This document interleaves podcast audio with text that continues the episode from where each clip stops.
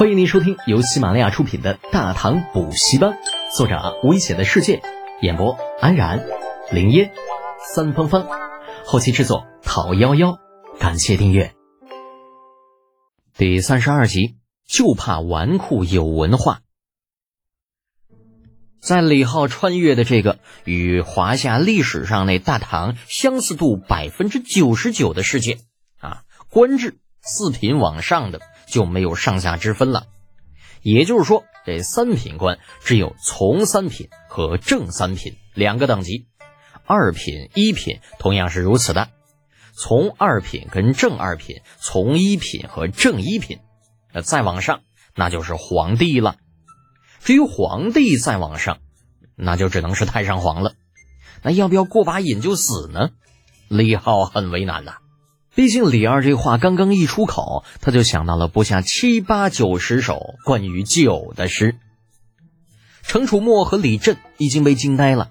你这家伙平时痞一下也就算了，这他妈可是在皇宫啊！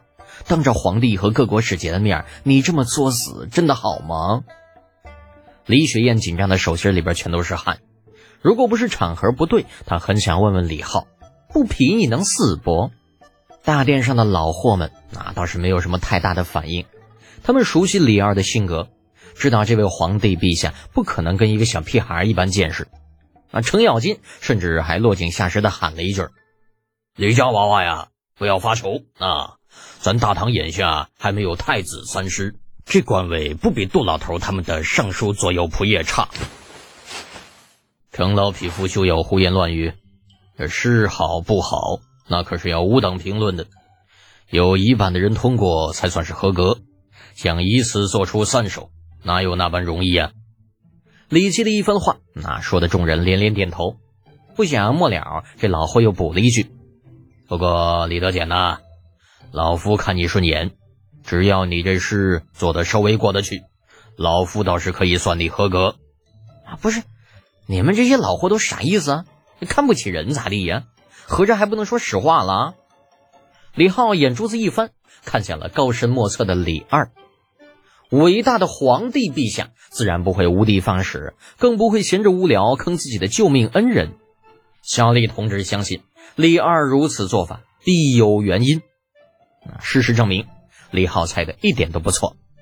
李二并未因为程咬金和李绩的落井下石有丝毫的不悦，反而兴致勃勃地说道。看来程知节跟茂公对这小子信心十足啊！也罢，朕不是小气之人，刚刚的承诺不变，只要这小子做出来，朕绝不食言。黑幕，这绝批黑幕！感情皇帝陛下不是看这小子不顺眼，而是想要借机把这小逼崽子捧红啊！若是是这样的话，那就算是一头猪，估计都能做出好事来。殿上的老家伙们彼此交换了了然的眼神，感慨着李靖的好运气。误会往往就是在不经意间产生的。李浩并不知道这些老东西们在想着什么，从小年轻中间脱身来到大殿中央，腼腆的笑着向四周拱手：“哈哈，呃，诸位，德简献丑了。其实不用我说，大家也都知道，我们华夏酒文化源远流长。”已有数千年历史，早在三皇五帝之时便已有之。当时天下大治，粮食多的吃不完，于是杜康又叫少康，便将吃不完的粮食做成了酒，这便是我华夏酒的起源。时代变迁，沧海桑田，远古之事早已不可追溯。杜康所酿之滋味到底如何，已不为人知。常被爱酒之人引为毕生憾事，但是这酒真的消失于历史长河中了吗？依我看来，只怕是未必的。东汉末年的曹操曾有“何以解忧，唯有杜康”的诗句流传于世，以此推断，东汉之时此酒应该还是存在的。有鉴于此，在下翻遍古籍，寻遍街头巷尾，尝遍长安美酒，不惜落得不学无术纨绔子弟的名声。所幸皇天不负有心人，让在下找到了一份当年的残卷，苦心孤诣，日夜钻研之下，终于有所成。也正是因为这样，才有了今日之御酒。啊真的假的？这酒是杜康？原本普通的酒，被李浩一说，顿时身价倍增。原本还觉着李二这酒买贵了的魏征、孔颖达等人，忽然就觉着这酒也不是那么贵了。香醇的味道里，似乎还带上了历史的厚重感。不过老货中也不是没有人质疑。长孙无忌在听完李浩说完之后，皱眉问道：“据老夫所知，何以解忧？唯有杜康的解释是，只有喝得酩酊大醉。”才能忘却烦恼的意思吧？非也，长孙伯伯，所谓无风不起浪，空穴不来风，喝得酩酊大醉才能忘却烦恼，只是后人的一种解释。但我认为，当年曹操以盗掘古墓养军，这说不定真的弄出过杜康酒，也说不准。毕竟远古之时有以酒陪葬的习惯，您说是吧？嗯你这么解释，倒也有些道理。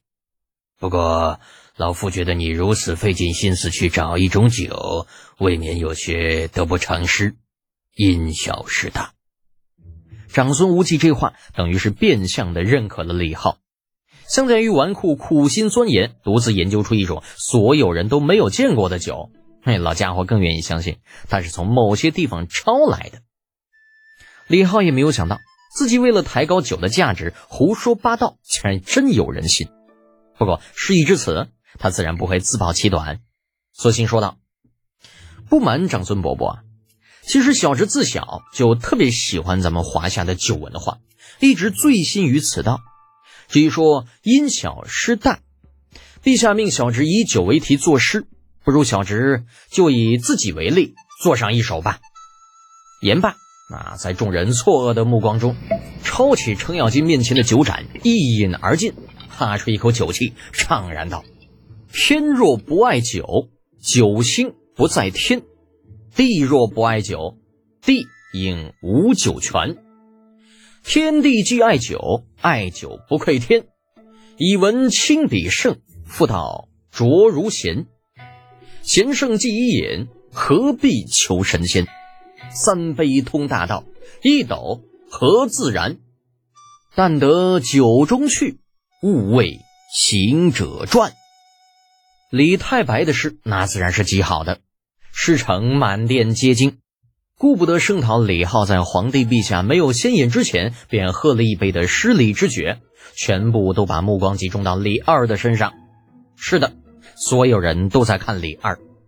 早已经意识到皇帝陛下与李浩之间有黑幕的众人，谁都不相信一个纨绔子弟会有如此才华，竟做出这等千古名句。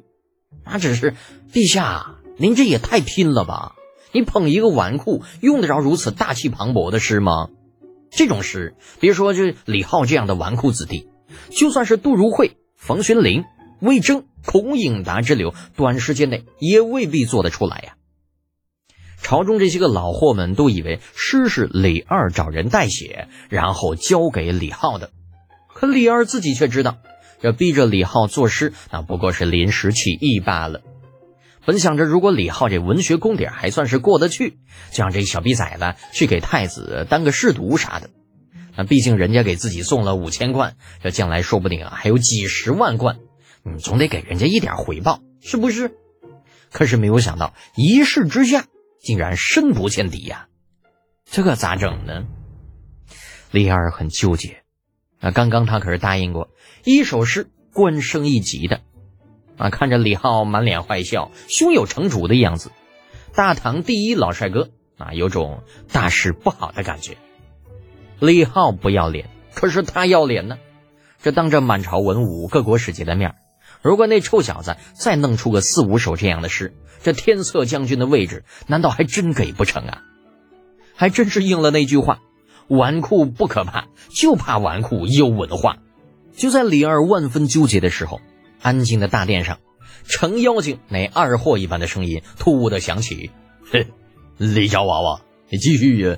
你再整出两首诗出来，你的官职就比你爹高了。”本集播讲完毕，安然感谢您的支持。